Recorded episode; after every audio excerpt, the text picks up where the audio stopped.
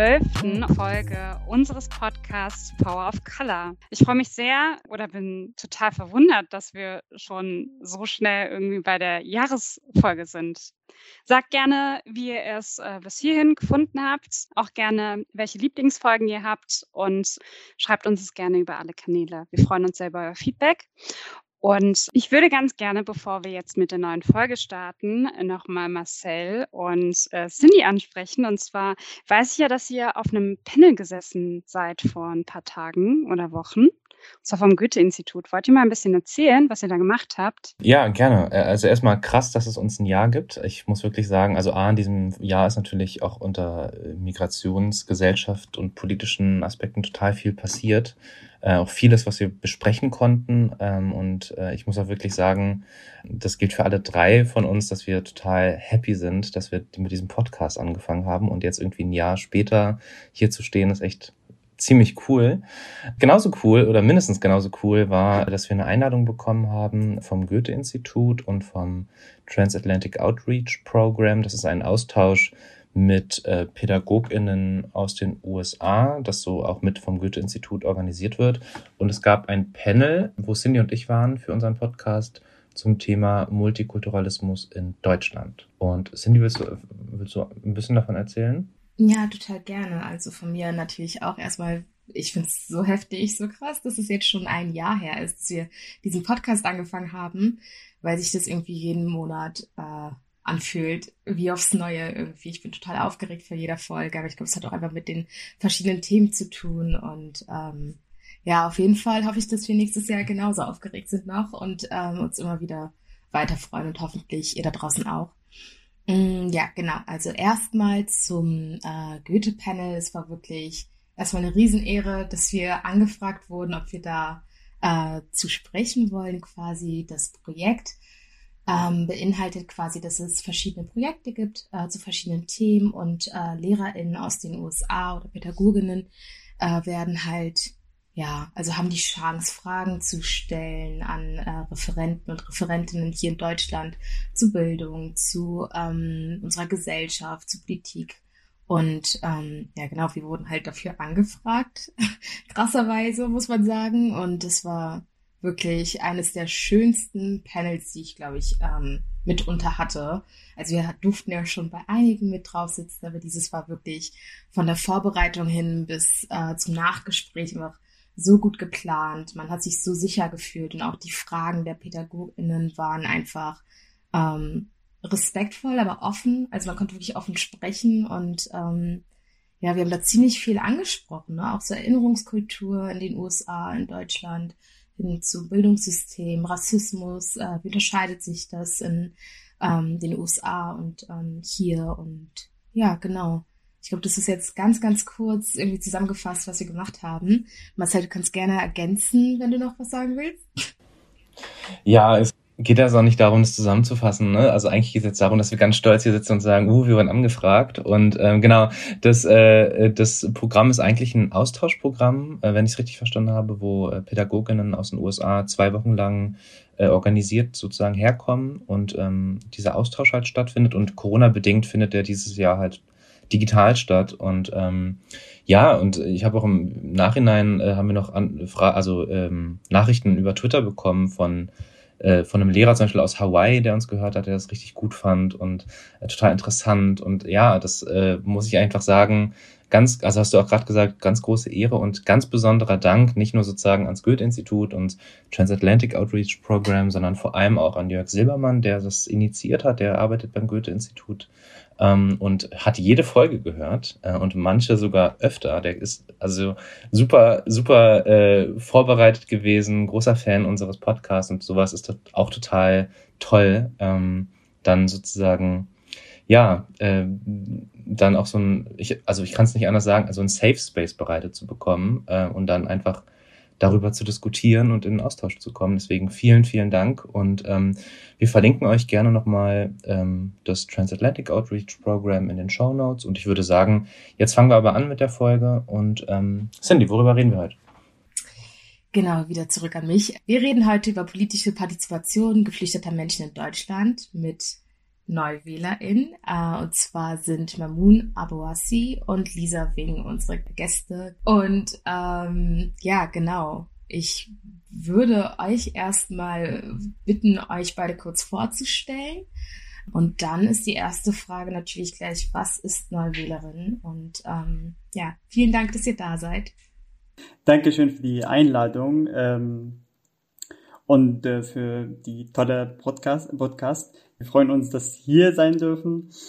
Und ich bin Mamoun Abu Asi. Ich bin im September 2015 äh, im Land angekommen. Äh, ich bin Syrer und äh, ich bin auch Jurist. Und ich äh, mache mit einem tollen Team äh, so eine Initiative mit dem Namen äh, NeuwählerInnen. Genau, ähm, ich bin Lisa, ich gehöre auch zum Team NeuwählerInnen. Ich bin 26 Jahre alt, studiere gerade noch ähm, Sozialwissenschaften, also Politik und Soziologie. Und ähm, Mamun und ich haben uns auch äh, im politischen Kontext kennengelernt. Ähm, und ich würde vielleicht so ein bisschen erzählen von NeuwählerInnen. Das ist ein Projekt, was Mamun ins Leben gerufen hat, Anfang des Jahres, also noch ähm, ganz, ganz jung, jünger als ihr. ähm, Glückwunsch auch zum Einjährigen. Ähm, genau, und was wir machen, wir ähm, bereiten verschiedene Formate auf für arabischsprachige Menschen, um das politische System in Deutschland und aktuelle wichtige politische Ereignisse, jetzt dieses Jahr ist ja die Bundestagswahl, da sprechen wir ganz viel über Parteien, ähm, über Wahlprogramme, aber auch so darüber, wie funktionieren Wahlen eigentlich und was wird eigentlich gewählt. Ähm, und das machen wir in Videos beispielsweise oder in Sharepics, also ganz viel in den sozialen Medien. Und wir machen das möglichst oder wir versuchen es möglichst niedrigschwellig zu machen, also eine einfache Sprache zu verwenden. Und wir arbeiten zweisprachig. Das heißt, wir äh, sprechen Deutsch, aber wir untertiteln alle unsere Videos arabisch. Und unsere Kacheln, die wir teilen, die machen wir auch dann immer auf Deutsch und auf Arabisch. Und ähm, das Ziel ist, so leicht verständlich wie möglich die politischen Inhalte zu erklären, ähm, damit Menschen, die nach Deutschland kommen und hier leben, so früh, früh wie möglich die Möglichkeit haben, politisch eingebunden zu werden. Ähm, es ist ja auch möglich, ohne die deutsche Staatsbürgerschaft ähm, aktiv zu werden, beispielsweise in Parteien selber, aber auch in Vereinen, Initiativen, in Beiräten etc. Und wir fangen jetzt langsam an, all diese verschiedenen Partizipationsmöglichkeiten aufzubereiten. Ich glaube, da sind wir auch noch eine Weile damit beschäftigt. Es klingt ja schon mal super spannend und ähm, erzählt uns gerne nochmal konkret, wenn ihr mögt, was, ähm, wie ihr dazu gekommen seid. Wie hattet ihr die Idee, Neuwähler in, ins Leben zu rufen? Ähm, ich würde dann äh, hier eine persönliche Erfahrung äh, hier ähm, erzählen. Ich ähm, also wie gesagt, ich, ähm, ich komme aus Syrien und da, ähm, ja, ich, ich habe dort Jura studiert und da nichts von den Gesetzen, was wir da studiert haben, äh, wird umgesetzt. Ähm, das ist einfach ein diktatorisches System. Und als die Revolution in Syrien äh, ausgebrochen ist, äh, war ich ein von den Leuten, die auch auf Demonstrationen äh, waren und das war auf jeden Fall ein, ein schönes Gefühl. Ähm, irgendwie deine, deine Stimme ähm, zu sagen, auch draußen und also auf der Straße, wo ähm, Polizisten sehr bereit waren, uns zu schlagen und haben sie auch gemacht und mehrmals. Aber wir sind auch wieder und wieder ähm, auf Demonstrationen gegangen und genau, also ich glaube, jede Person von uns hat in sich dieses Gefühl, okay, ich will mitmachen, ich will was sagen und kam ich nach Deutschland und dann haben wir ein anderes System ähm, und äh, hatte ich, es hat mich gewundert, alles wie es alles hier funktioniert und diese dieses demokratische System, wie es überhaupt funktioniert. Ich habe immer mich gefragt, also wegen auch manchmal mein Studium und dann hab, hatten wir auch am Anfang an so eine, also nach dieser Integrationskurse und so weiter hatten wir einen Orientierungskurs, wo man auch was gelernt hat über das System. Ich muss aber sagen, diese die Integrationskurse oder die Orientierungskurse waren nicht so erfolgreich. Es wird da sehr oberflächlich geredet über das System, über die Flagge, wie, welche Farben hat die deutsche Flagge und so weiter. Aber dann gibt es für mich war es, waren weitere Themen auch wichtig. Und ähm, genau, also ich würde sagen, es hat angefangen mit dem, okay, ich will, ich will mitmachen. Also wie, wie funktioniert hier alles? Eine Lehrerin von mir hat mir erzählt, dass man auch äh, in eine Partei eintreten kann. Also und das ist, es funktioniert auch sehr oft mit diesen äh, so persönlichen Gesprächen mit einem Lehrer oder oder so. Und äh, dann habe ich gesagt, okay, wo will ich hin dann? Und ich bin ein, ein Sohn von einem Bauer. Und, und für mich ist es sehr wichtig, also für mich die Umverteilung. Und da hatte ich ja, die SPD ausgesucht. Erstmal von dem Namen her, okay, das ist eine Arbeiterpartei. Und der war mir nah, dieser Partei, und dann bin ich eingetreten.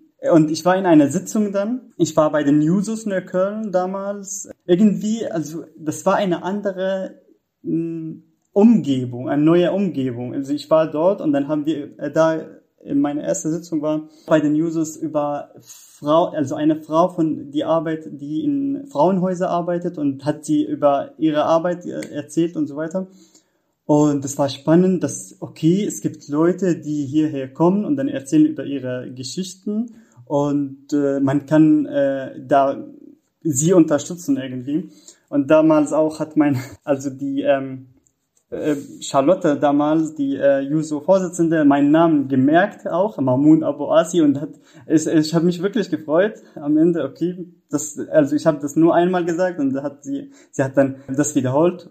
Irgendwie, ich weiß nicht, es gibt auch Kleinigkeiten, die auch äh, machen viel mit uns, vor allem wenn wir irgendwie neu und so weiter. Und äh, ich fand die, äh, diese, diese Leute sympathisch, bin ich zurückgekommen und äh, habe ich auch die neue Leute ähm, kennengelernt in der Partei und dann, das war voll spannend. Also man geht hin und dann man trifft mit den Leuten und man spricht über ein Problem, aber später kann man auch irgendwie äh, was trinken. Äh, das, das war eine neue Umgebung für mich, was sehr, sehr interessant ist. Und ich wollte dann, dass die Leute, die genauso wie ich sind, in der, hier in dem Land angekommen sind, dass sie auch sowas von erleben auch. Und äh, dann nicht nur deswegen, also das ist auf jeden Fall eine nette Umgebung. Man lernt neue Leute kennen, aber auch man kann auch Probleme oder man kann versuchen, Probleme zu lösen.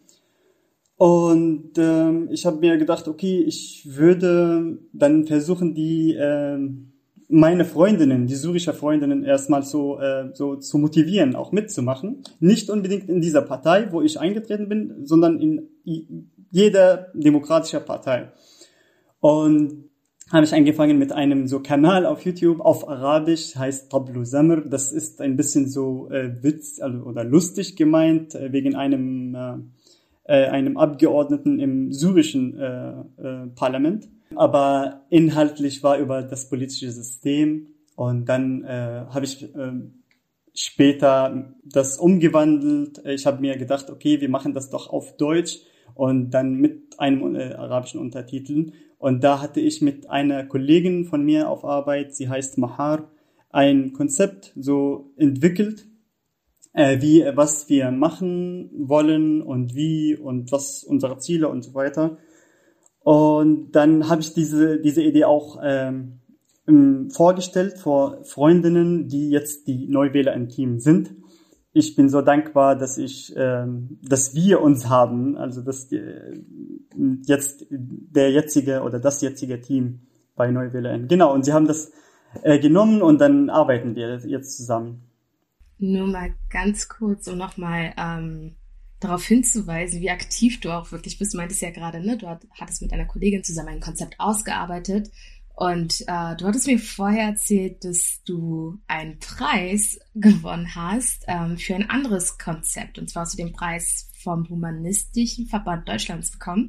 Willst du ganz kurz dieses Konzept, das ja eigentlich in was ähnliches oder die ähnliche Richtung geht wie NeuwählerInnen und auch ähm, das Konzept, das du davor hattest, ähm, mich auf Arabisch irgendwie zu erklären auf YouTube, auf Facebook äh, der arabischen Community, wie, wie Politik hier funktioniert. Also würdest du das Konzept, für das du jetzt den Preis bekommen hast, kurz vorstellen? Und herzlichen Glückwunsch. Dankeschön. Ähm, ja, das war ein ähm, mit dem Humanistischen Verband Deutschlands und das war auf jeden Fall mit einer mit Unterstützung ähm, äh, Karin Rückermann und andere Kollegen wie äh, Stefan.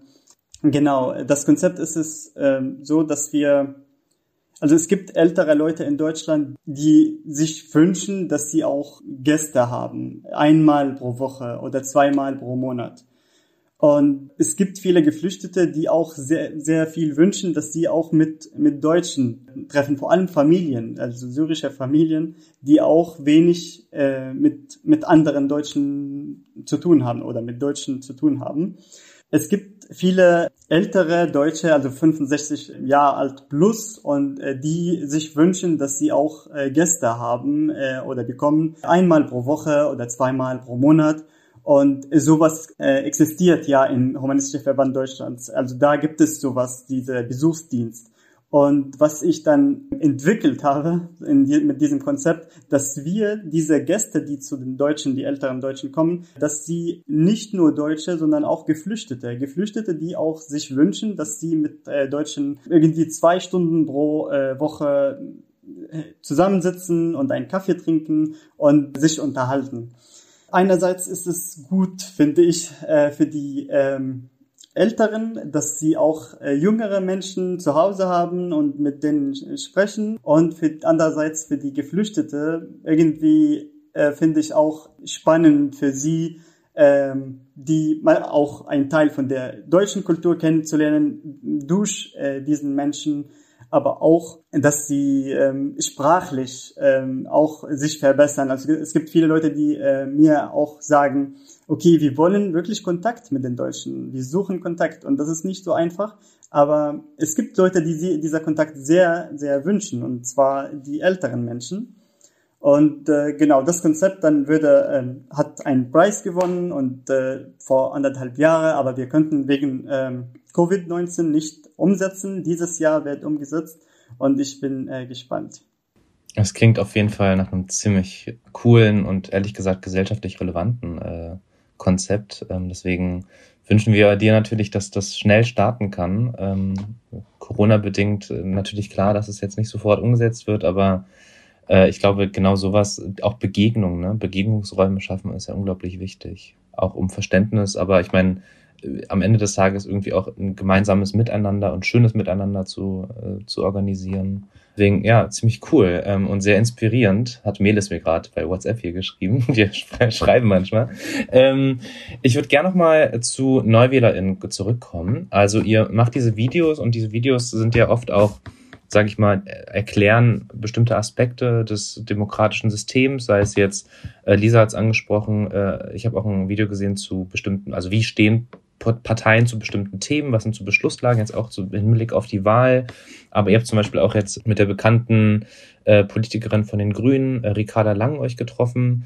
Äh, da könnt ihr gerne auch nochmal sagen, worüber habt ihr gesprochen? So, also äh, das finde ich super spannend. Aber äh, mich interessiert, diese Videos ladet ihr dann hoch bei Facebook und YouTube und wie also wie kommt das dann sozusagen zu der Zielgruppe, die ihr ansprechen wollt? Ähm, und auch, wie ist die Community überhaupt organisiert? Ähm, was, was könnt ihr uns darüber erzählen? Genau, also das, ähm, was wir machen mit dem, also die sind verschiedene Fragen. Also die Videos, die wir, wir drehen Videos und in diesen Videos Informationen gibt über das politische System. Wir haben so eine Reihenfolge. Wir haben so angefangen mit dem generell, mit dem politischen System in Deutschland und dann äh, kamen wir zu Parteien als eine Partizipationsmöglichkeit. Wir haben über Wahlprogramme die Parteien ein bisschen gesprochen aber auch über also Grundsätze der Parteien. Wir sind noch nicht äh, durch mit allen Parteien. Es gibt noch äh, drei Videos, die wir veröffentlichen wollen, und zwar über also ein Video über die FDP, AfD und die linke Partei. Das ist eine Format, was wir so machen. Also Informationen über Parteien in Deutschland als eine Partizipationsmöglichkeit. Vor allem, wir nehmen auch die Bundestagswahl als Chance. Ähm, es gibt viele also Konzentration jetzt äh, in, den, in den sozialen Medien auf Wahlen. Und deswegen, das ist gut, wenn die Leute, die auch Arabisch sprechen hier in dem Land, dass sie auch äh, was verstehen. Auf jeden Fall gibt es äh, viele Leute, die da, das verstehen, aber äh, manche Leute sagen mir, okay, ich verstehe das auf Deutsch, aber ich will bitte, ich will das auf Arabisch. Das ist für mich einfacher und, äh, und so weiter. Wir machen aber auch Interviews mit PolitikerInnen. Bis jetzt haben wir äh, vier Interviews durchgeführt. Wir haben mit äh, der Integrationsbeauftragte von Berlin ein Interview gemacht, äh, mit, mit Ricarda Lang von den Grünen, mit auch äh, Karamba Diaby von der SPD und mit Gokay Akbulut von den linken Partei auch ein Interview geführt. Das ist aber vier Interviews und wir haben die Leute, also außer die Integrationsbeauftragte, die Leute, die in den äh, Parteien sind, haben wir sie gefragt über ihre Partei, über die Migrationspolitik in ihrer Partei und was sie so vorhaben in diesem Bereich. Also was für uns als Neuwähler besonders wichtig ist. Und um diese Interviews zu führen, auf jeden Fall, das ist gar nicht so einfach. Wir brauchen, äh, also wir brauchen Kameras, wir brauchen Leute, die auch dann später übersetzen und und äh, vorbereiten für das Interview und so weiter und dann auch äh, Kontakt aufzunehmen mit den PolitikerInnen. Wie wir die, äh, diese Interviews und diese Videos veröffentlichen, ist es so, dass wir Mitglied sind oder ich bin Mitglied in verschiedenen arabisch deutschsprachige Facebook-Gruppen und diese Gruppen sind wirklich äh, große Gruppen. Man muss sagen, also es gibt zum Beispiel Gruppen, die über 250.000 Mitglied beinhalten. Ähm, und es gibt äh, über 100 Gruppen. Also das ist echt eine riesige Bühne. Wir sind, äh, ich bin da Mitglied und dann, wenn wir ein Video haben, dann veröffentliche ich diese, das Video in, in den Gruppen und deswegen haben wir schon eine gute Reichweite.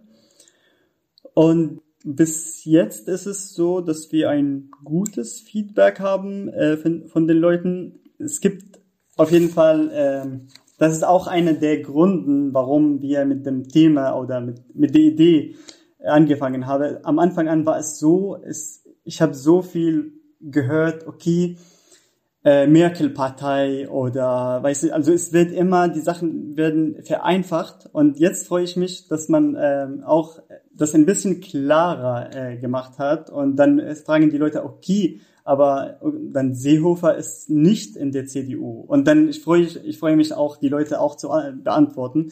Also manchmal machen wir eine Art von aufsuchende politische Beratung, so Genau, wir kriegen auch manchmal tatsächlich, also noch nicht so oft, aber tatsächlich manchmal Nachrichten mit speziellen Fragen. Also zum Beispiel, das fand ich ganz interessant, wir haben, ähm, nachdem wir mit der Integrationsbeauftragten Katharina Niewica von Berlin gesprochen haben und das Interview veröffentlicht haben, ähm, kam eine Frage, ob es denn auch Inklusionsbeauftragte gibt. Ähm, ich habe dann geantwortet, es gibt Inklusionsbeiräte, die sich ähm, für die Belange von Menschen mit Behinderung einsetzen.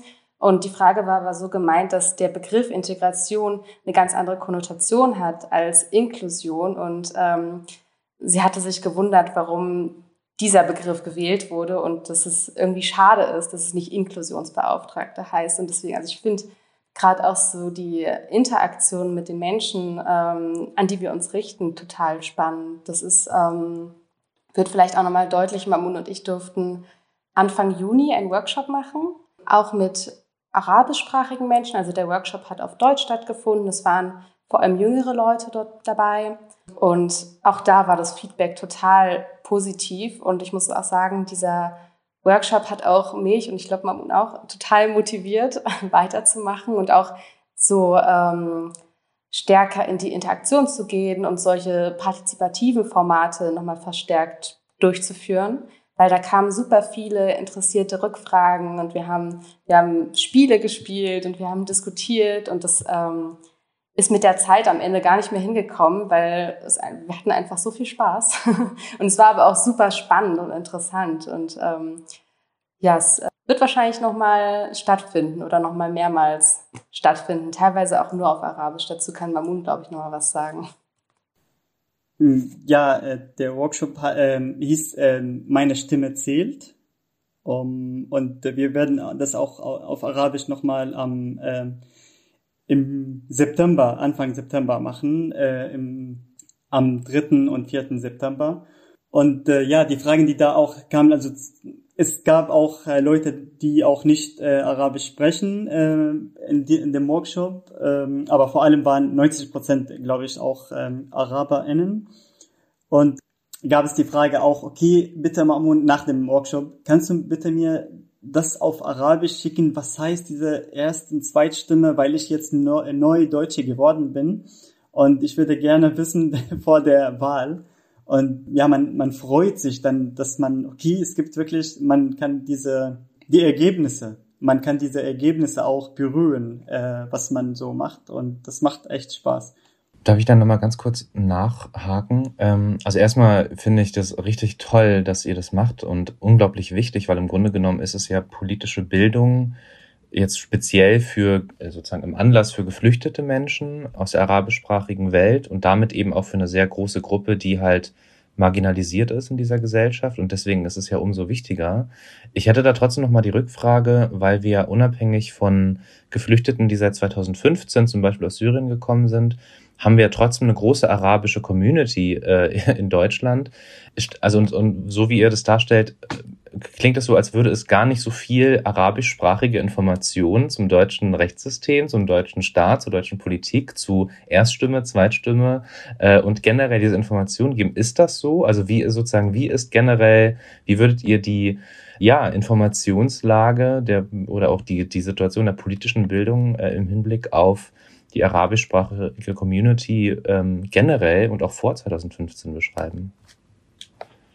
Ich glaube sowieso, also die politische Diskussion hier in dem Land sehr schwierig ist, auch für die Deutschen. Und ähm, das ist das ist eine äh, schon eine ein Hindernis für uns, äh, um alles so zu verstehen. Ich muss auch äh, jetzt so ehrlich äh, sein mit NeuwählerInnen habe ich auch neue Sachen kennengelernt. Also wir lernen auch mit diesem Prozess über Integrationsbeiräte oder weiß ich nicht, die Sachen, die so wichtig, die so wichtig sind, aber auch sehr kompliziert zu verstehen. Man, man hört das die ganze Zeit und ich wünsche mir auf jeden Fall, dass man entweder, dass man diese Informationen mindestens in Berlin, in diesem, in diesem, äh, also das ist auf jeden Fall ein ein Bundesland, wo verschiedene Sprachen oder verschiedene Menschen da gibt, dass man auch mehr Sprachlichkeit, Sprachlichkeit äh, bei politischer Bildung da gibt, aber auch in dem äh, in allen Bundesländern. Das, es gibt auf jeden Fall Mangel. Es gibt äh, auch, man merkt auch von äh, die äh, von vielen Fragen, die die wir auch bekommen. Okay, das äh, das habe ich nie verstanden, dass diese Partei zu diesen also diese Ziele hat. Vielleicht, ich würde einfach vielleicht nochmal ergänzen. Ich glaube, also es gibt teilweise sicherlich schon auch Informationen. Es gibt ja immer mal wieder was in einfacher Sprache, beispielsweise Wahlprogramme. Es gibt das Grundgesetz in verschiedenen Sprachen so. Aber da muss man erstmal drauf kommen, das zu finden und das zu suchen. Und ich glaube, also uns geht es vor allem auch um eine Niedrigschwelligkeit. So, wir sind in sozialen Medien aktiv. Wir sind, wir gehen dort auf Menschen zu, die diese, die vielleicht Interesse an diesen Informationen haben ähm, und bereiten die dann auch leicht auf. Also bevor man sich dann irgendwie, ich glaube, Mamun hat es ja auch schon ein bisschen gesagt, so politische Informationen sind ja generell erstmal eine Hürde, was auch nicht mal unbedingt was mit der Sprache zu tun haben muss, aber natürlich auch etwas mit der Sprache zu haben, weil also alleine schon politische Sprache ist ja nochmal eine andere Sprache. Und deswegen, also sowas fehlt, glaube ich, total. Diese Niedrigschwelligkeit und dieses, Mamun hat es als aufsuchende politische Bildung bezeichnet. So etwas, glaube ich. Ähm, so eine Lücke gab es da einfach, die wir versuchen so ein bisschen zu schließen. Ich finde eure Videos auch einfach so cool. Also erstmal ähm, finde ich super cool, dass ihr es auf Deutsch ähm, quasi erklärt und dann arabisch Untertitel habt.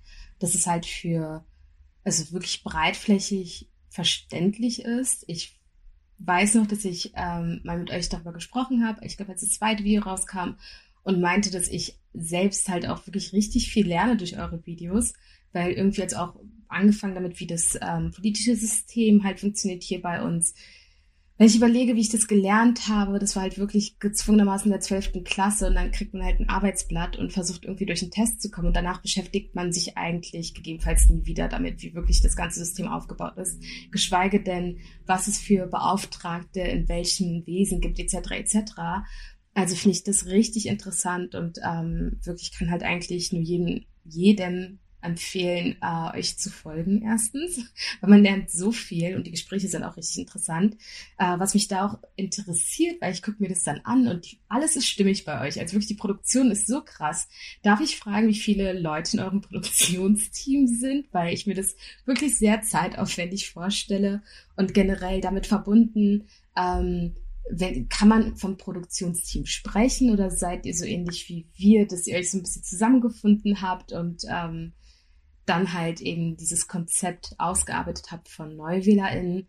Ähm, und kann man bei euch noch mitmachen? Also wie schaut es da bei euch aus? Wir sind ungefähr bei den Videos, also wir machen auf jeden Fall, wir haben kein so ein Team für Produktion, wir, wir helfen uns so gegenseitig. Eine, die kann jetzt übersetzen, aber morgen kann vorbereiten für was anderes. Auf jeden Fall für die Grafiken und für die Videoschnitt und so weiter ist auch, gibt es eine Person, die äh, stark da ist. Und ähm, genau, wir helfen uns gegenseitig und das ist echt zeitaufwendig. Das, ähm, also wenn das Video fertig ist, dann hat man viel, äh, viel Aufwand. Vor allem auch mit der Übersetzung. Wir, wir achten sehr viel auf, was wir da schreiben. Es gibt, äh, also es wird mindestens einmal gegengelesen und, und genau, das hast du, Lisa, was zu ergänzen. Ja, vielleicht nochmal, also wir haben zum Beispiel heute gab es eine neue Idee für ein Format, ähm, wo Wahlprogramme leicht und niedrigschwellig erklärt werden auf so Kacheln. Und wir haben eine Gruppe und da wird die Idee reingeschrieben. Die wurde auch schon vorher bei einem ähm, Team-Meeting äh, besprochen. Und ja, dann können sich alle melden, die sich daran beteiligen wollen. Und wir haben dann so einen kleinen Zeitplan und dann kann jeder sagen, so, oh, ich habe bis dahin Zeit und kann das und das übernehmen. Und so finden wir uns dann irgendwie zusammen.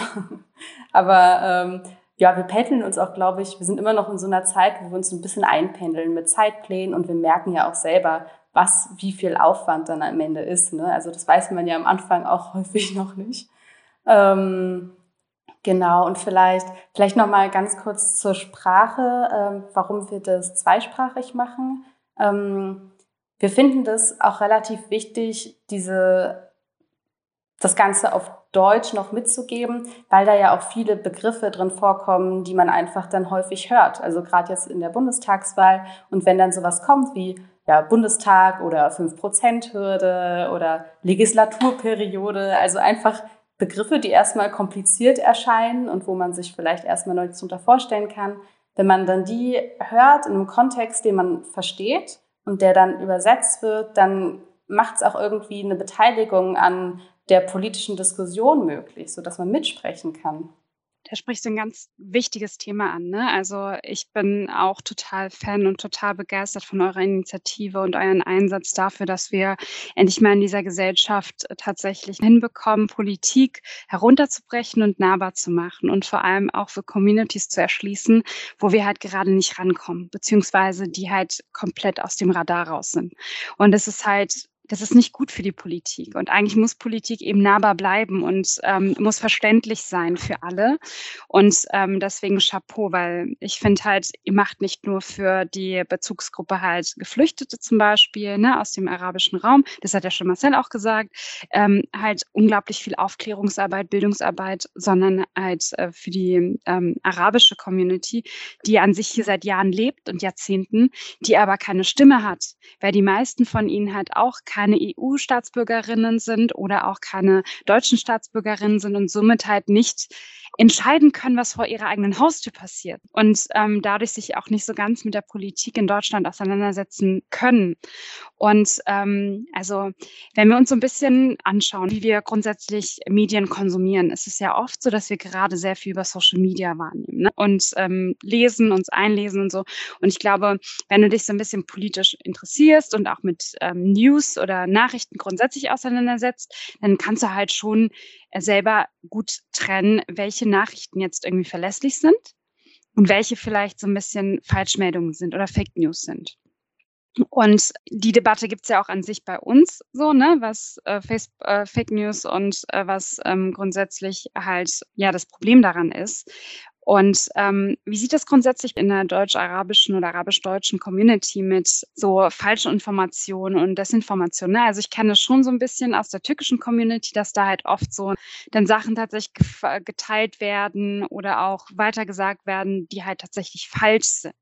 Und wie sieht's da bei den Communities aus, die ihr ansprecht? Ich finde es eine, ein sehr wichtiger Punkt, äh, die falsche Information, weil ich, ich habe gesprochen über die ähm, Gruppen, also arabischsprachige Facebook-Gruppen. Da gibt es ähm, verschiedene Gruppen, aber auch verschiedene Admins, die diese Gruppen so moderieren. Und es gibt darunter manche, die, ich weiß nicht, also bei dem zum Beispiel Corona-Krise, dass sie nicht einverstanden sind mit äh, mit Lockerungen oder mit dem Impfstoff oder weiß also es gibt auch Corona-Leugner und das ist auf jeden Fall kann sehr gefährlich sein aus meiner Sicht. Also da ist es auf jeden Fall wichtig, da was zu, zu, zu versuchen, okay, was, was geht da so und was, was, welche Informationen werden da verbreitet und so weiter. Also bei Corona zum Beispiel haben wir wenig Einfluss. Wir sind nicht in diesem Thema, wir sind gar nicht da. Aber bei politischen Themen auf jeden Fall gibt es ähm, da freue ich mich auch, wenn ich äh, so irgendeine Information über einen Politiker sehe, die, also ich freue mich nicht, aber ich freue mich, dass, also wie ich sehe, dass vielleicht, okay, wir sind doch nützlich da in den, äh, da, ich kann da was machen. Und dann gibt es zum Beispiel, ich kann mir vor, also erinnern, vor dem Projekt, ähm, über, es gab eine, ein, ein Fake News über die CSU. Ja, da gab es ein, so ein Gerücht, dass, ähm, die CSUler in allen ihren Büros so äh, christliche Kreuze aufhängen als Protest äh, gegen anderen, irgendwie anderen Gesellschaften in dem Land. Und da ähm, habe ich, also das ist wie gesagt wie vor Neuwählerin, aber es hat gestärkt, dass, dass man auf jeden Fall in diesem Bereich machen muss. Und äh, genau, so ein, ein Gerücht, dass die CSUler in ihren Büros solche Kreuze oder christliche Kreuze aufhängen, das ist, das stimmt nicht. Also es gab ein, also der, der, ich glaube, da Markus Söder hat ein christlicher Kreuz da aufgehängt und das war in den Medien, aber das heißt nicht, dass alle das gemacht haben. Und wenn man sagt, dass alle das gemacht haben, heißt es irgendwie, das ist eine Provokation gegen den anderen. Und sowas hatte ich da kommentiert dann. Also erstmal, das stimmt nicht und das ist so und wer ist Söder und so weiter. Also solche, solche Sachen passieren immer wieder. Äh, wie gesagt, aber in unserem Bereich, äh, jetzt bei Neuwählern, haben wir einen bestimmten Bereich, wo also überhaupt, dass man über Parteien spricht, über äh, Leute, die in den, diesen Parteien auch, aber auch über weitere Partizipationsmöglichkeiten. Aber ich würde sagen, dass in diesen Gruppen, in den äh, arabisch Facebook arabischsprachige Facebook-Gruppen sehr viel Mangel an, wie, wie soll man das sagen, das, man kann viel machen dort. Also politische Bildung oder aufsuchende Beratung in anderen äh, Bereichen, nicht nur über, bei politischen Bildung. Ja, äh, Melis hat einen Aspekt angesprochen, den ich auch ganz wichtig finde, ähm, wo ich gerne nochmal drüber reden würde, und das ist die Frage von Wahlrecht. Also viele äh, Menschen in Deutschland haben kein Wahlrecht. Das hat unterschiedlichste Gründe, aber insbesondere, wenn man nicht EU-Bürgerin ist oder äh, nicht den deutschen Pass hat, dann ja, dann haben viele dieser äh, eingewanderten Menschen eben kein Wahlrecht in Deutschland. In Berlin ist es sogar jeder Dritte. Das sind natürlich Kinder und Jugendliche. Das sind irgendwie auch Menschen, denen das Wahlrecht entzogen wurde, weil sie als nicht mündig gesehen werden. Darüber sollten wir uns übrigens auch nochmal an einer anderen Stelle vielleicht unterhalten, weil es ein ganz wichtiges Thema ist.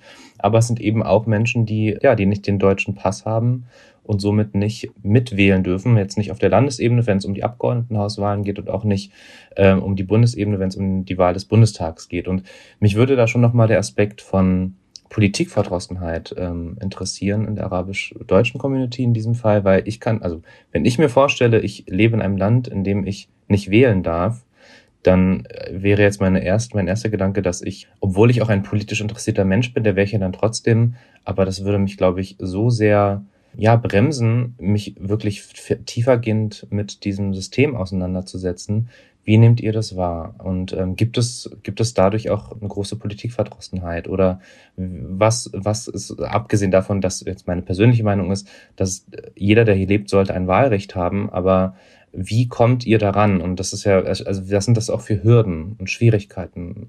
Äh, ja, es gibt ein Misstrauen in die Politik. Äh, das haben wir ich würde sagen, ich habe das von meinem Heimatland, von Syrien, weil ja, also da hat das System gemacht, was, äh, was äh, es will und was sie, sie haben gemacht, was sie wollen und wir könnten nichts machen und äh, diese Idee ist schon verankert in unseren ähm, Hinterköpfen, dass man die, dass man nicht so viel machen kann und dass man ähm, alles hinnehmen soll, wie es ist.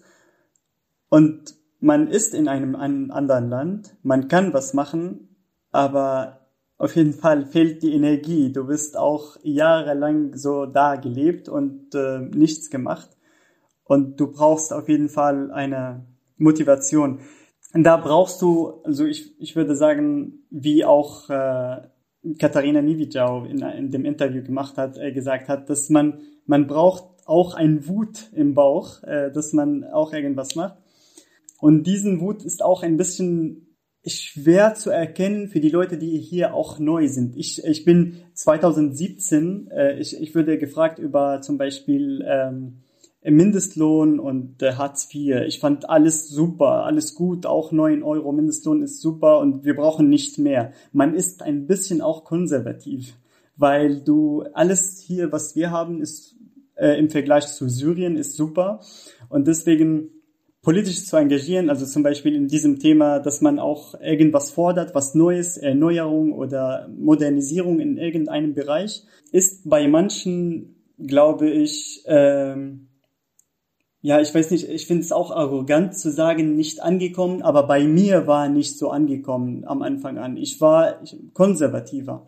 Was wir so als Neuwähler in diesem Bereich machen können, ist die Themen anzusprechen, die sehr relevant für die Leute sind. Also die Leute nach, ähm, zum Beispiel jetzt bei, bei äh, Einbürgerung. Man hat ein Recht nach acht Jahren für, für die Einbürgerung, aber man kann auch nach sechs Jahren eingebürgert werden, wenn man bestimmte Sprachkenntnisse hat und Job und so weiter. Und das ist auch der Fall von vielen Geflüchteten. Also wir werden auch in ein paar Jahren das erleben, dass Zehntausenden von Syrern, von Irakern, von Arabern, dass sie hier auch Deutsche sind und dass sie auch Recht äh, haben, mitzumachen. Aber vor dieser Einbürgerung, man kann auch viel machen. Ich, zum, ich, ich nehme ein Beispiel, also für die politische, also warum ich, ich nehme diese, dieses Beispiel, um die anderen auch manchmal zu motivieren. Ich, äh, ich wollte mich, äh, also ich wollte einen Antrag stellen für die Einbürgerung für zwei Monaten. Ich habe angerufen bei der Einbürgerungsbehörde in Neukölln und äh, habe ich mit, äh, mit, der, mit einer Frau gesprochen und ich habe gesagt, okay, ich will mich einbürgern lassen, äh, was kann ich machen und so weiter. Sie meinte, du musst den äh, syrischer Pass erneuern und mir bringen. Ich bin geflüchtet. Ich darf nicht Kontakt aufnehmen mit dem syrischen Botschaft. Sie meinte, naja, wir machen für dich eine Ausnahme und dann gehst du hin. Naja, also die, laut Paragraph 72 Asylgesetzbuch darf man nicht äh, Kontakt aufnehmen mit dem Botschaft oder mit dem syrischen Behörden. Ja, sie meinte, das ist überhaupt kein Problem. Wir machen eine Ausnahme für dich und dann gehst du hin. Wenn ich das aber mache, ich bin ein Gegner von Al-Assad und moralisch, es wird schmerzhaft, wenn ich dahin gehe und dann 600 Euro für diesen Regime zahle. Und das habe ich auch ihr gesagt. Sie hat mir gesagt, come on jetzt, wirklich, sagst du mir jetzt, dass moralisch willst du dahin nicht gehen? Du willst einfach diese 600 Euro nicht zahlen. Ich habe gesagt, okay, ich will diese Einbürger, also ich will mich nicht einbürgern lassen, wenn ich zu diesem Botschaft, äh, dieser Botschaft besuche. Die hat gesagt, okay, wie du willst, mach was du möchtest. Und dann entstand diesen Wut dann in dem Bauch. Man kann sagen, okay, die deutsche Behörde sind schlimm, ich kann nichts machen, das ist, das ist ganz schlimm und die da oben. Oder kannst du auch deine Kollegen in der, in der, du kannst in einer Partei eintreten und dann mit den Kollegen kontaktieren und dann sagen, und dann einen Antrag äh, einreichen. Und das, was ich auch gemacht habe, ich habe auch mit Timo, mein, mein Genosse in, ein, in, in der Partei, also ich habe mit ihm telefoniert und dann äh, haben wir uns getroffen, haben wir einen Antrag geschrieben und dann gibt es einen Weg für diesen, also wenn irgendwas bei dir als Geflüchteter nicht funktioniert, es gibt Wege, wo du eingehen kannst und auch du kannst mitwirken. Also das, wenn du kein Deutscher bist, heißt nicht, dass du gar nichts machen kannst. Und ich freue mich, wenn diesen Antrag auch, äh, also wenn Aussicht auf Erfolg hat, aber mal gucken. Aber das, dieses Gefühl überhaupt zu haben, dass du auch Anträge schreiben kannst und einreichen äh, als Nicht-Deutsche, das war schon, schon gut, also finde ich. Genau, und ähm, wir versuchen ja auch genau das irgendwie zu zeigen, also wie man innerhalb von Parteien auch ohne Staatsbürgerschaft ähm, Inhalte durchsetzen kann. Aber es gibt ja auch zum Beispiel Petitionsrecht, auch bei äh, persönlichen Anliegen, also sozusagen Beschwerden oder Anliegen an den Staat.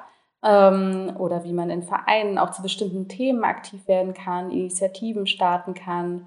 Ähm, und also weil wir jetzt auch über Wahlrecht gesprochen haben, es ist auch so ein bisschen komisch vielleicht, dass wir NeuwählerInnen heißen, obwohl wir uns natürlich auch an viele Menschen richten, die äh, nicht oder noch nicht wählen dürfen. Ähm, aber es ging jetzt vor allem auch um die Vorbereitung auf die Bundestagswahl und ich äh, vielleicht auch also eine kleine Anekdote in dem Workshop, ähm, das äh, wir gemacht haben äh, den wir gemacht haben, ähm, hat eine Teilnehmerin erzählt, dass sie vor ganz, ganz kurzer Zeit die deutsche Staatsbürgerschaft bekommen hat, ähm, auch nach den sechs Jahren, die sie in Deutschland gelebt hat und jetzt wählen kann. Und ähm, deswegen wollte sie ganz viel darüber wissen, wie das funktioniert zu wählen. Und dann haben wir ganz, ganz viel darüber gesprochen. Also wirklich in, in einzelnen Schritten, wie das mit der Wahlbenachrichtigung ist und so weiter, weil das, das weiß man ja vorher nicht. Ähm, aber als sie das gesagt hat mit der Staatsbürgerschaft, ich war mir gar nicht sicher, wie ich reagieren soll, weil ich habe ihr gratuliert, weil sie sich so gefreut hat auf die Wahl und ich dachte mir gleichzeitig, es ist super merkwürdig, jemanden zu einer Staatsbürgerschaft zu gratulieren, die sie halt braucht, um sich politisch einzubringen, weil es eigentlich nicht eine tolle Sache ist, dass es überhaupt notwendig ist jetzt für sie. Ähm, das fand ich einfach eine ganz merkwürdige Situation, dass das, also das war dann einfach so sehr deutlich in dieser Situation, dass sie ähm, da ewig drauf gewartet hat und total begeistert war, dass es jetzt endlich soweit ist, aber eigentlich äh, voll traurig. Darf ich eine Frage noch dazu stellen? Und zwar geht es sozusagen auch nochmal in die Richtung von ähm, äh, empowern. Also es geht ja darum, dass man sozusagen teilhaben kann und das so das, also es gibt ja mehrere Ebenen von Teilhabe. Das eine, das fängt an mit informiert sein. Du hast gesagt Wut, äh, sich engagieren, äh, am Ende vielleicht auch wählen können, aber es gibt ja nicht nur das aktive Wahlrecht, es gibt auch das passive Wahlrecht und ich glaube, wir können nicht unerwähnt lassen, dass es in diesem Jahr fast jemanden gegeben hätte, der als geflüchteter äh, Syrer für den Bundestag kandidiert hätte, nämlich Tarek Alaus und von den Grünen, der hätte für den äh, Wahlkreis Oberhausen-Dinslaken kandidiert und hat auch kandidiert, aber er hat seine Kandidatur zurückgezogen, weil er eben so viel ähm, ja, Rassismus, öffentlichen Rassismus und, und Hass und auch Bedrohungen abbekommen hat. Und aus diesen Gründen hat er seine Kandidatur zurückgezogen. Und mich würde da schon noch also zwei Sachen interessieren. Ähm, das eine ist, diese Kandidatur, als sie ausgesprochen wurde von ihm, wie ist das, was hat das für eine Wirkung gehabt, äh, auch sozusagen auf die Community, auch auf dich, Mamun? Äh, und natürlich genauso ähm, die Frage, als er dann zurückgezogen hat. Das würde mich an der Stelle sehr interessieren. Also ich würde sagen, das war erstaunlich so schön, das äh, überhaupt sowas zu hören, aber ich fand es auch irgendwie, muss ich sagen, das ist normal. Das ist doch, wir, wir sind 800, also weiß ich nicht, die Leute, die nach 2014 800.000 Menschen in dem Land gelandet und das äh, und äh, junge Menschen, äh, 25 Jahre alt, Mindestalter, das ist, finde ich, ganz normal, dass einer von uns auch sich kandidiert. Ähm, und eine auch, ich habe auch ein paar Interviews von ihm äh, gesehen. Ein, also ich kann sagen, ein kluger Mensch, äh, der auch, der für mich auch, auch ganz sympathisch und er hat auch so eine Geschichte mit, äh, als, äh, ähm, also in verschiedenen Initiativen und so weiter mitgemacht.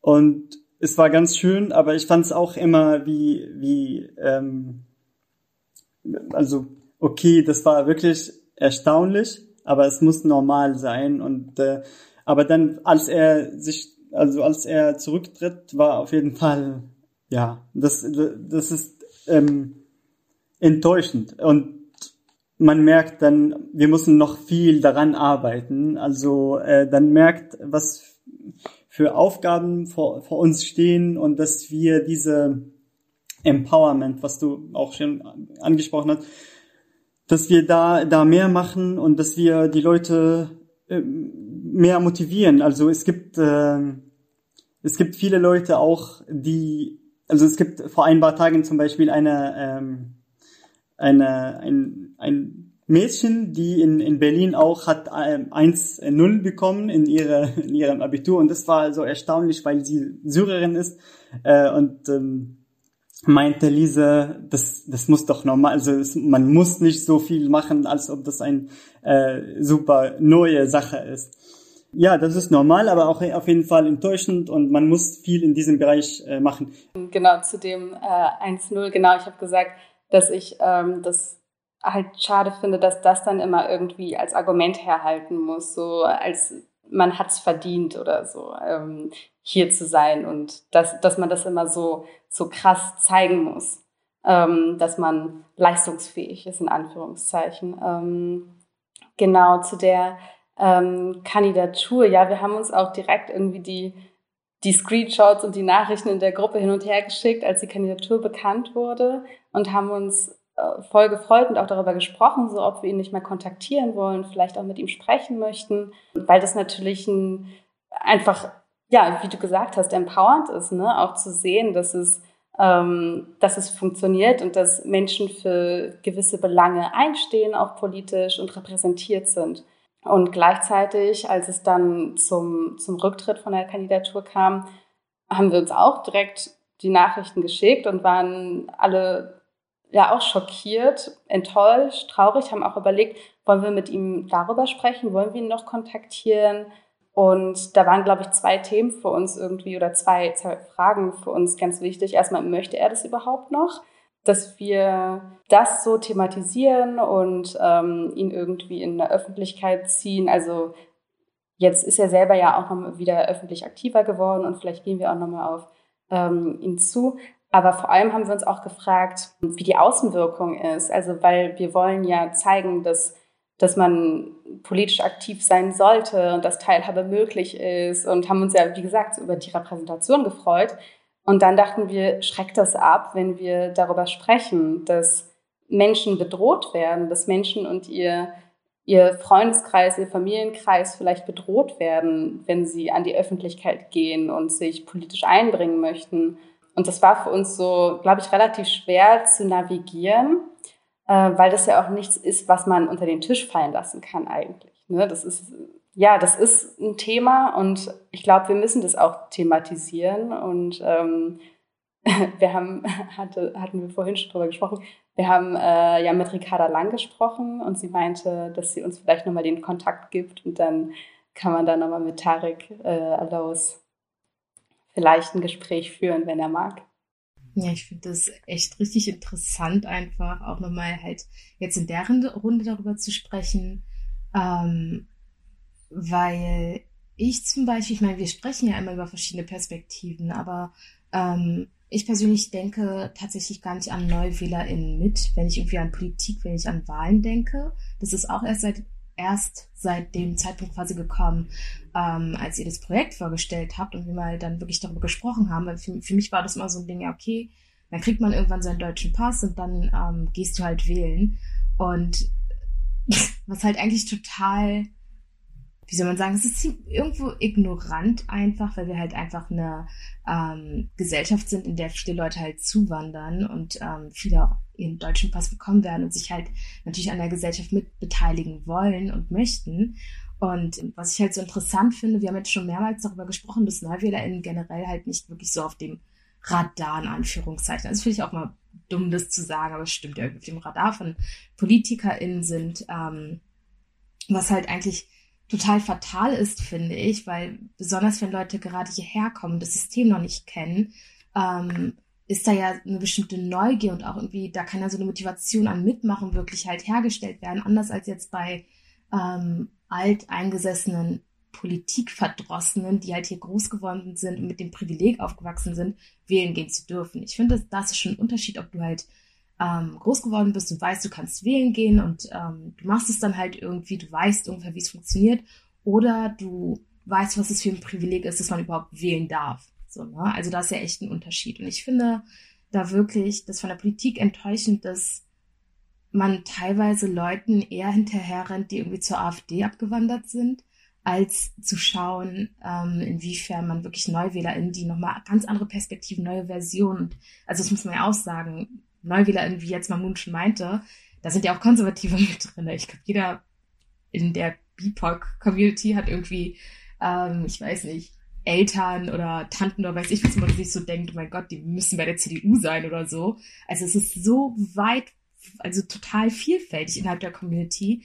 Ähm, und das ist halt schade, dass die Politik da irgendwie nicht wirklich mehr anbietet, um halt NeuwählerInnen mit reinzuholen, ähm, Programme vorzustellen, abseits von, ähm, ja, was machen wir für euch in Anführungszeichen, sondern wirklich, wie stellt ihr euch Politik vor? Wie stellt ihr euch eine Gesellschaft vor? Wie können wir uns rein, wie können wir euch reinholen?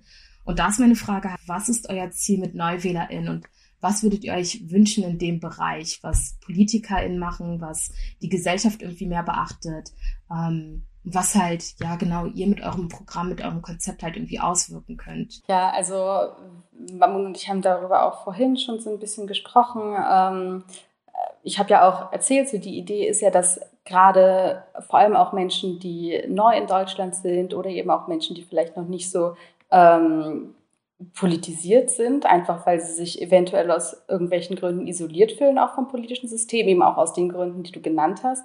Ähm, aber auch eben, genau, wie gesagt, Menschen, die neu nach Deutschland kommen, dass sie nicht erstmal das Gefühl haben müssen, sie müssen die Sprache auf einem gewissen Niveau beherrschen, bevor sie überhaupt mitsprechen können. Ich habe vorhin schon erwähnt, politische Sprache ist noch was anderes, äh, ist auch noch eine andere Sprachkultur.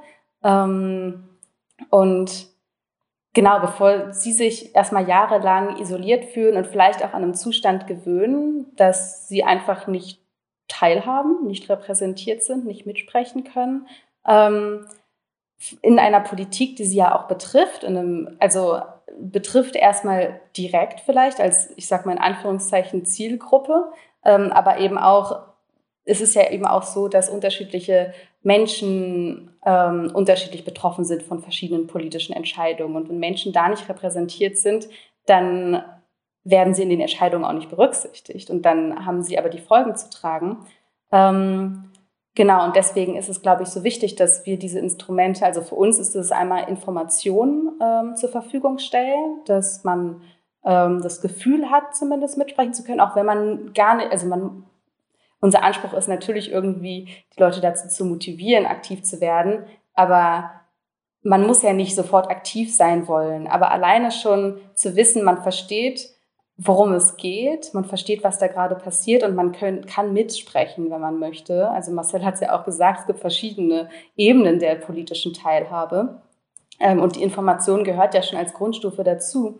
Ähm, und genau, das andere Instrument ist das Empowerment, was wir hoffentlich machen mit unserer Arbeit, dadurch, dass wir eben zeigen, so, also wir sind ja auch eine ähm, Gruppe von auch Deutschen, aber auch Menschen, ähm, arabischsprachigen Menschen, SyrerInnen, ähm, dass wir als Gruppe schon äh, relativ divers sind, aber eben auch mit äh, Menschen mit verschiedenen Hintergründen sprechen in Interviews ähm, und dadurch eben zeigen, dass es funktionieren kann. Und diese Repräsentation ist, glaube ich, ganz, ganz wichtig, um sich angesprochen zu fühlen.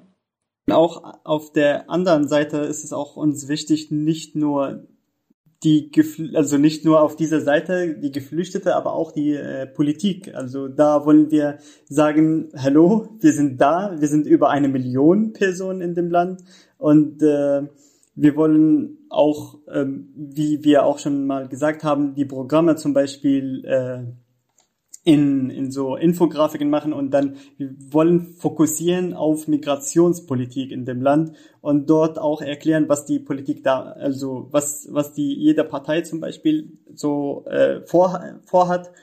Und ähm, das ist auf jeden Fall sehr wichtig für uns, dass ähm, die Auge von der Politik ähm, auf die diese Zielgruppe auch äh, immer zu berücksichtigen? Ich glaube, nicht nur Sichtbarkeit ist wichtig, sondern wie du schon sagst, ne, wir dürfen nicht über Communities reden, sondern sie, sie müssen auch mitentscheiden können. Und das kann man halt nur, wenn sie tatsächlich auch in der Politik vertreten sind und Politik verstehen. Aber ich wollte jetzt eigentlich, Frage ganz konkret an dich, Lisa, ähm, warum ist also das ist ja so ein bisschen erzählt, dass ihr ein ähm, durchmischtes Team seid, äh, die NeuwählerInnen so ein bisschen planen und äh, durchführen, beziehungsweise auch grundsätzlich die Initiative so ein bisschen betreuen. Und warum ist es deiner Meinung nach wichtig, also für die Mehrheitsgesellschaft auch vor allem, für die weiße Mehrheitsgesellschaft, halt dieses, diese Initiative auch in irgendeiner Weise zu stützen ne, und unterstützen oder auch in den Fokus zu rücken? Ja, genau. Also das ist einerseits genau das, was ich vorhin schon so ein bisschen angedeutet habe. Ähm, das ist eine Frage davon, wie politische Entscheidungen zustande kommen und welche Perspektiven berücksichtigt werden. Und ähm, genau, sei es also ganz, ganz unterschiedliche politische Entscheidungen. Wie gesagt, unterschiedliche Gruppen sind unterschiedlich betroffen ähm, und gute Entscheidungen können nur gefällt werden, wenn alle relevanten Perspektiven berücksichtigt werden und damit eben auch die Auswirkungen. Und ähm, auch in, in einer Zeit, oder also generell, aber vor allem auch in einer Zeit, wo ähm, rechte Narrative, populistische, rechtsextreme Narrative teilweise an Zuspruch gewinnen, brauchen wir Gegenstimmen. Und ähm, diese Gegenstimmen können, also das kann nicht nur ich sein, diese Gegenstimme. Diese Gegenstimmen ähm, können nicht funktionieren, ohne dass Betroffene eine Stimme haben. Äh, in dem Fall jetzt, also wenn wir jetzt über das Projekt reden, in dem Fall Geflüchtete oder arabischsprachige Menschen, das, die dürfen nicht ausgeschlossen werden. Und wenn ich das ernst nehme, meine Aufgabe, so wenn ich Allyship ernst nehme, dann ähm, kann es nicht sein, dass ich im Namen von jemandem spreche oder für jemanden spreche. Dadurch geht, glaube ich, ganz, ganz viel verloren. Also Widerspruch ist immer wichtig. Und ähm, dass ich in jeder Situation irgendwie für Menschen und für gewisse Grundwerte einstehe, ist klar. Aber ähm, meine Aufgabe ist es, mit Menschen zu unterstützen, eine Plattform zu geben, Informationen, wie gesagt, die Instrumente an die Hand zu geben, ähm, sich selber zu beteiligen ähm, und Gehör zu verschaffen, weil ich glaube, sonst geht super viel, also an, an Kraft auch dahinter verloren, aber auch an wichtigen Perspektiven und Informationen, die mir komplett fehlen natürlich. Einblicke, die ich gar nicht habe. Ja, total. Ähm, Finde ich halt auch wirklich echt interessant. Also wir hatten ja schon mal über Allyship halt gesprochen, mehrmals halt schon. Und ähm, es ist auch sehr interessant halt zu sehen, wie du dich halt auch damit auseinandersetzt, auch halt in der Podcast-Aufnahme, also wie du jetzt auch schon irgendwie angedeutet hast, dass du bei bestimmten ähm, Fragen über Mamun sprechen lässt, weil du halt der Meinung bist und ich finde das total legitim, dass er halt da einfach eine ganz andere Perspektive hat und er ist halt in der Community drinne. Also das finde ich richtig. Die Dynamik ist halt echt interessant so, weil ich das bis jetzt so selten gesehen habe, dass Leute auch wirklich Allyship, also erstmal Allyship verstehen ist ja das eine, aber das halt auch wirklich anwenden halt irgendwie, dass man sich selbst nicht krass zurücknimmt oder ganz rauszieht, so nach dem Motto, das ist nicht mein Platz, um da irgendwie jetzt mitzusprechen, sondern nee, ich gebe halt jemand anderen, der halt da irgendwie mehr sagen kann, den Raum zu sprechen und ähm, sagt danach irgendwie was, wenn was zu sagen ist. Finde ich halt richtig cool. Und genau, ich würde auch nochmal dann bei dir fragen, also inwiefern oder hat jetzt diese ganze Arbeit mit Neuwähler in dein Verständnis von politischer Partizipation nochmal verändert, Lisa? Ja, okay. Vielleicht, also vielleicht nochmal, um ganz kurz auf die Dynamik einzugehen. Ähm, das finde ich also, also klar interessant, dass du es ansprichst, in welchen Momenten ich vielleicht auch Mamun zuerst sprechen lasse, weil ich glaube, ich habe da in der Vergangenheit immer ganz, ganz viele Fehler gemacht, dass ich eben das gemacht habe, für jemanden zu sprechen, weil ich das Gefühl hatte, ich habe mich informiert und ich weiß das. Und Mamun aber jetzt zum Beispiel eine ganz andere Perspektive auf die Sache hatte und Sachen gar nicht so wahrgenommen hat wie ich. Also ich gibt, glaube ich, unterschiedliche Beispiele, aber genau, also ich glaube, das ist auch etwas, wo, was ich im, oder was man immer neu navigieren muss. So, wo geht man rein und wo nimmt man sich zurück?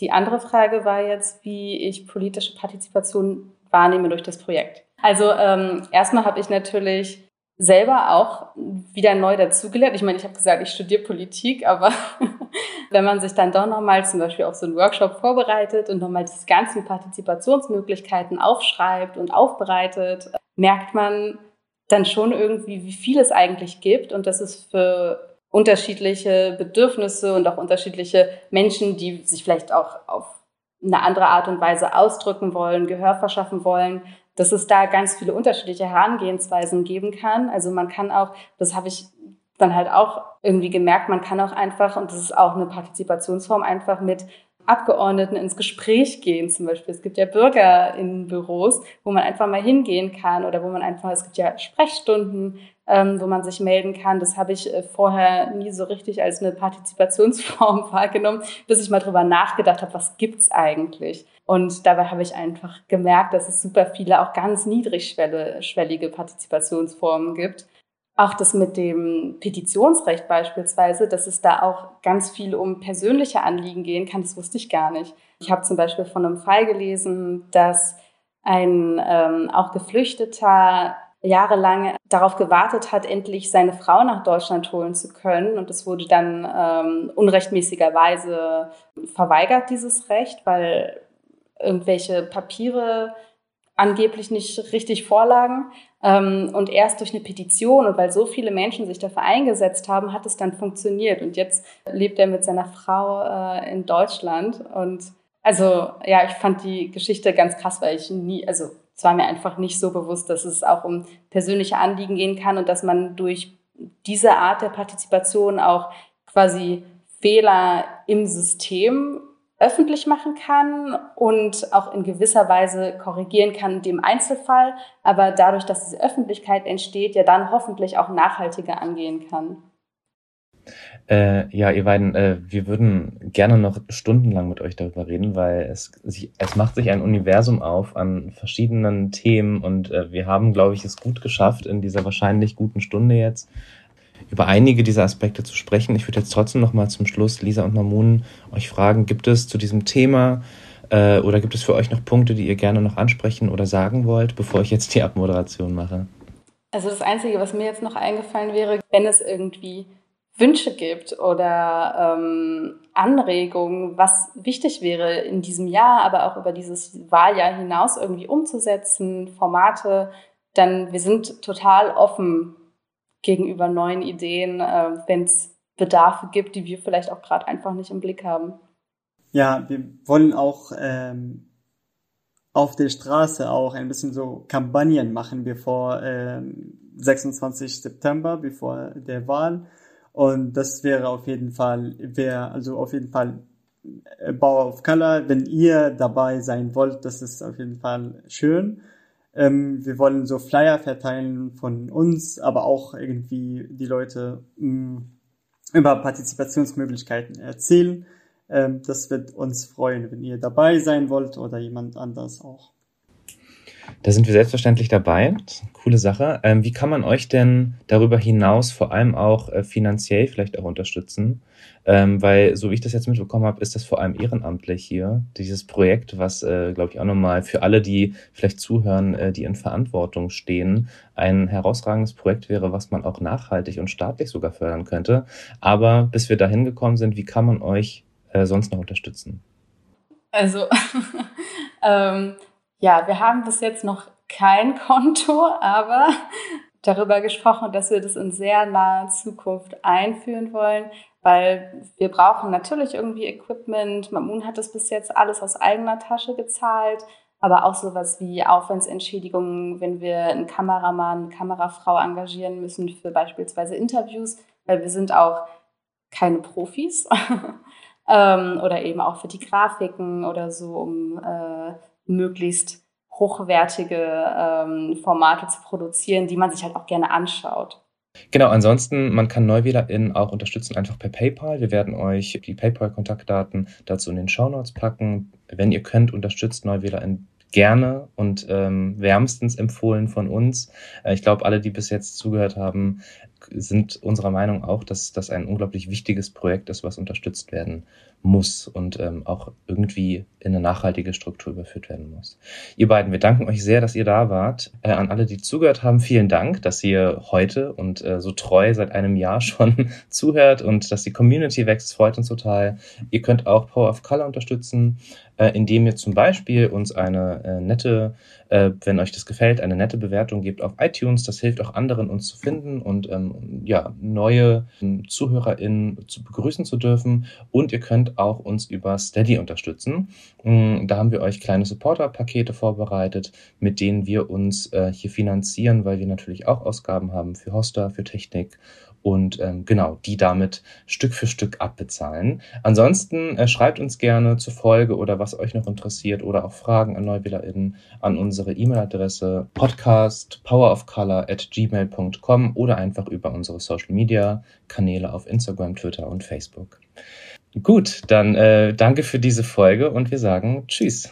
Vielen Dank euch. Danke.